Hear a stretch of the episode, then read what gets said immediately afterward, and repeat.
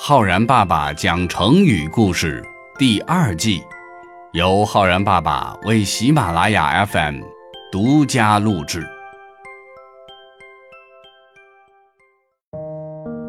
亲爱的小朋友们，我是浩然爸爸。小朋友们，如果说你学习上很有进步，或许长辈会摸着你的头，开心地说：“孺子可教，孺子可教啊！”这是表扬吗？孺子可教又是什么意思呢？今天浩然爸爸就来给小朋友们讲一讲孺子可教的故事。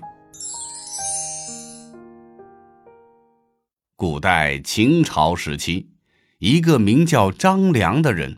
本来是韩国贵公子，因为行刺秦始皇没有成功，只好改名换姓，隐藏在了下邳这个地方。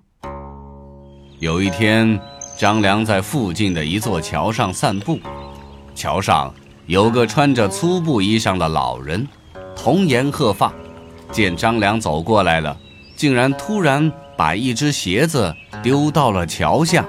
对张良说：“小伙子，你帮我去把鞋捡起来。”张良很惊讶，素不相识的，怎么就指使起我来了？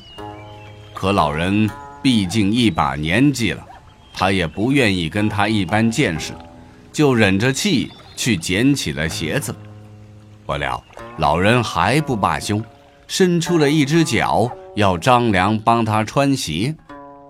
张良可不高兴了，可转念一想啊，哎，鞋子都捡了，帮他穿就帮他穿了呗，没必要跟一个老人计较。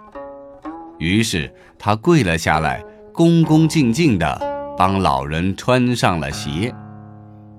老人却连一个谢字都没有，哈哈大笑着，直接转身走了。张良不免愣在了当地，心想。这老人怎么如此古怪呀？更怪的是，老人走出了一段路，又突然转身对张良说：“孺子可教。”也就是说，你这个小伙子不错，值得我教你。老人又说：“五天后一早，你再到桥上来见我。”古怪之人呐，或许真的大有来历。于是。张良答应了。五天后，张良早早的赶到了桥上，结果老人早已经站在那里了，气呼呼的说：“和老人约定时间却迟到，怎么回事啊？五天之后早一些来见我。”说完，老人转身离去。又过了五天，公鸡一打鸣。张良就赶到了桥上，不料老人还是比他早，生气的让他五天之后再来。又是五天，这回张良可学聪明了，刚过半夜就摸黑来到了桥上等候着。